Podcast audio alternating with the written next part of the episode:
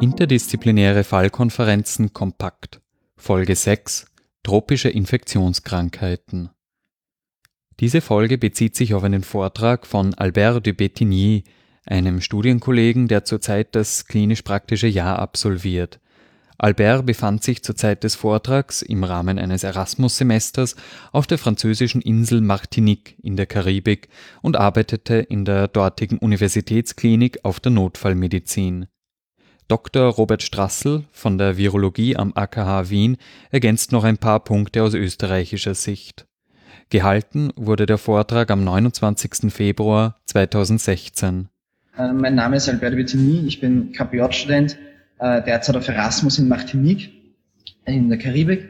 Es freut mich, äh, heute über tropische Infektionskrankheiten in der Karibik ein Update aus der klinischen Praxis natürlich am Beispiel der Zika-Viruserkrankung äh, vortragen zu dürfen.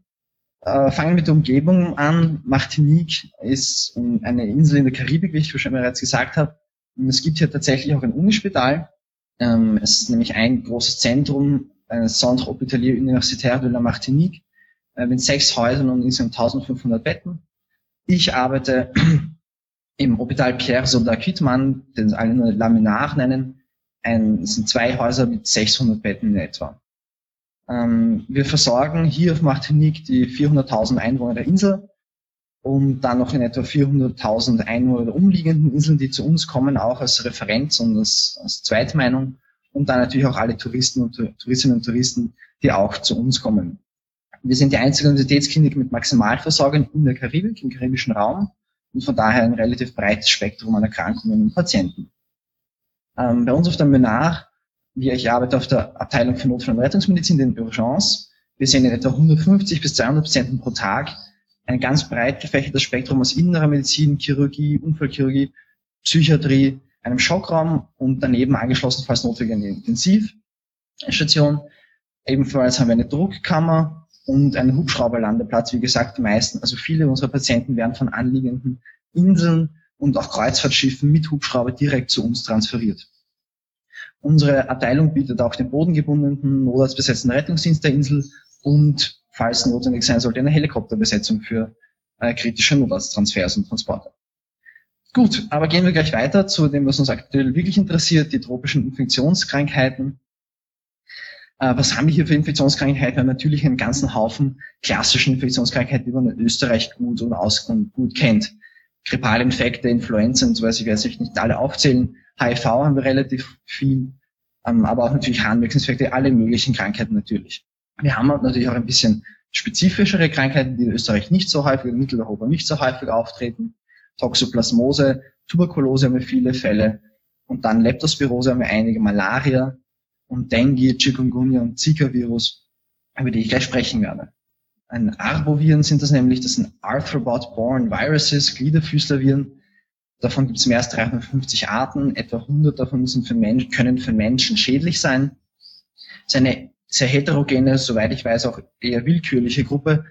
Äh, da fallen unter FSME, West Nile-Virus, Gelbfieber, viele, viele andere.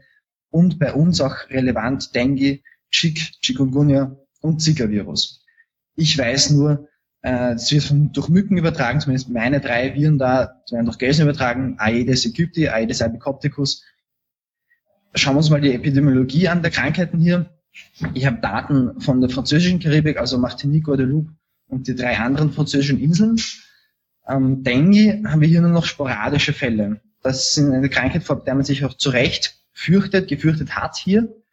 Äh, die letzte große Epidemie war 2010 mit immerhin 86.000 Fällen in Martinique und Guadeloupe.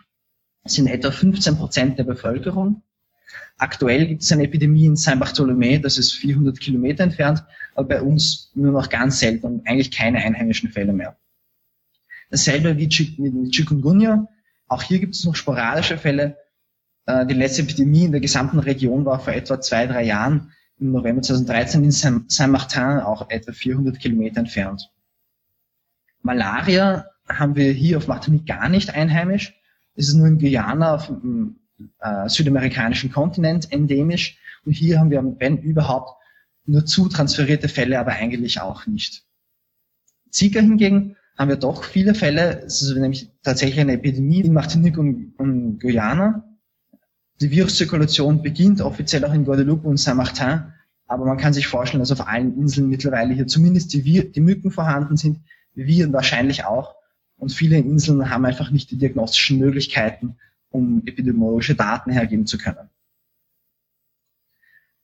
Was uns wirklich belastet hier, ist allerdings nicht Zika, sondern Grippe. Die klassische Influenza A haben wir in etwa 1500 Verdachtsfälle pro Woche immerhin. Ähm, und warum ist das klinisch bedeutend für uns? Wir haben immerhin schon elf Fälle auf, den, auf, auf, den, auf der Intensivstation seit Mitte Jänner gehabt. Einer davon ist 22-jährig verstorben, Grippe verstorben. Derzeit haben wir immer noch fünf intubiert beatmete Patienten auf einer Intensivstation, auf unserer eigenen Intensivstation.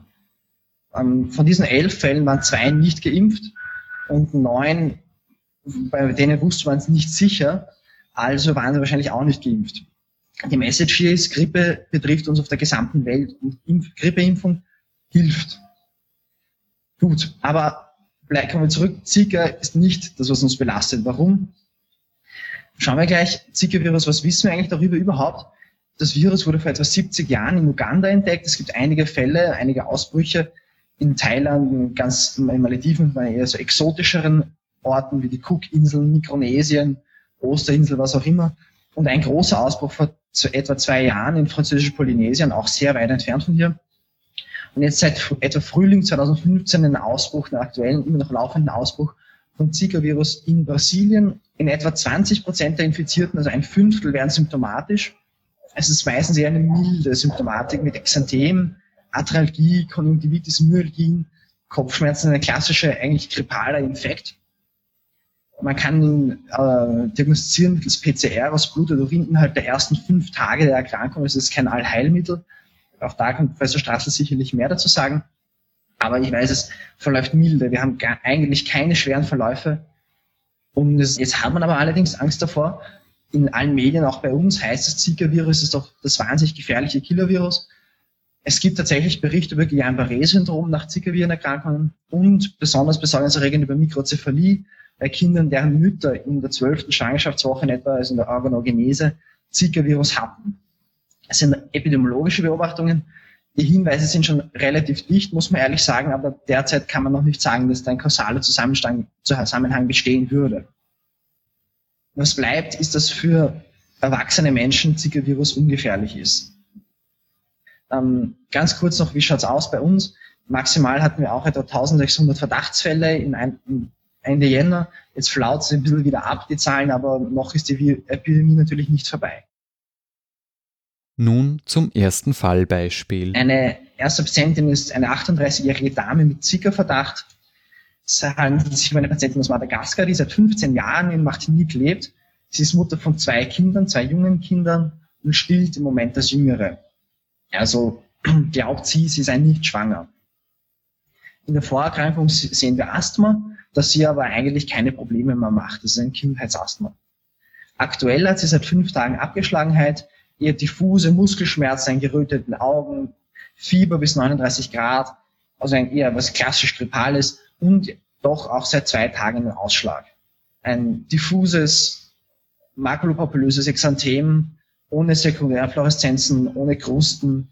Es kratzt nicht, es ist kein Juckreiz, eigentlich ein blander Ausschlag, der mehr Sorgen macht, weil er da ist und nicht, weil er Beschwerden verursacht. Ähm, welche Krankheit vermuten wir? Wir könnten Influenza vermuten, Rhinoviren oder unspezifische grippale Infekte, Zika-Virus oder Chikungunya. Ich weiß, ich hätte auf Zika-Virus getippt. Ich sage, ich hätte, weil wir haben natürlich den Dermatologen gerufen, der auch bei uns für solche Fälle zuständig ist der Dermatologe sagt, es sei kein Zika-Virus. Ich war auch, muss man ehrlich sagen, ziemlich überrascht. Habe gedacht, naja, das könnte schon klassisch Zika-Virus sein, mit so einer geröteten Augen und Muskelschmerzen schaut schon ganz aus. Der Dermatologe hat gemeint, es sei akute HIV. Allerdings, er hat recht gehabt. Wir haben einige Tage, später die PCRs bekommen. Da war HIV positiv und Zika-Virus nicht. Interessant.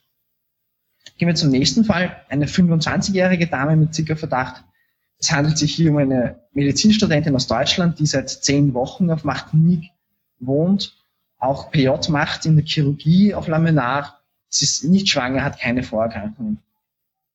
Sie auch, hat einen generalisierten Ausschlag, Abgeschlagenheit, Konjunktivitis, diverse Myalgien, Arthralgien und Fieber bis 38 Grad, ist im Alltag aber nicht eingeschränkt. Sie geht ins Krankenhaus arbeiten, sie geht zum Strand, sie geht tauchen, sie geht schnorcheln, sie machen alle anderen normalen Sachen hier. Auch sie, wie gesagt, einen makulopapillösen Ausschlag, beispielsweise Arm und, Bein und Hand, aber über den gesamten Körper verteilt. Auch hier kein Juckreiz, keine Krusten, keine Sekundärfluoreszenzen. Ein banaler und Anführungszeichen makulopapillöser Ausschlag. Was für Krankheit vermuten wir hier? Ich glaube, der Antwort liegt auf, auf der Hand. Ich vermute auch Zika-Virus. Und so war es auch. Sie hat einige Tage später ihre PCR bekommen. Die Symptomatik war zwischenzeitlich durch symptomatische Behandlung eher abgeklungen. Gut, ähm, ich erlaube, also ich, ich darf mal erlauben, es zusammenzufassen. Bei uns, nicht mal bei uns, ist jeder Ausschlag ein Zika-Virus. Zika-Virus verläuft für erwachsene Menschen wie ein grippaler Infekt, ist also eigentlich eher harmlos und bitte keine Panik bei uns, die Bevölkerung und auch natürlich die Touristen sind sehr besorgt, haben Angst, dass Zika-Virus jetzt, wie gesagt, was weiß ich, was Schweinegrippe, HIV und Todesdiagnose ist, ist überhaupt nicht so. Keine Panik. Aufpassen sollten vielleicht Schwangere. Da aber, muss man sagen, ist noch nichts bewiesen. So viel zur Lage in der Karibik. Mittlerweile hat sich die Sachlage geändert und es wurde ein direkter Zusammenhang zwischen einer Zika-Virus-Infektion während der Schwangerschaft und einer Mikroencephalie beim Neugeborenen hergestellt.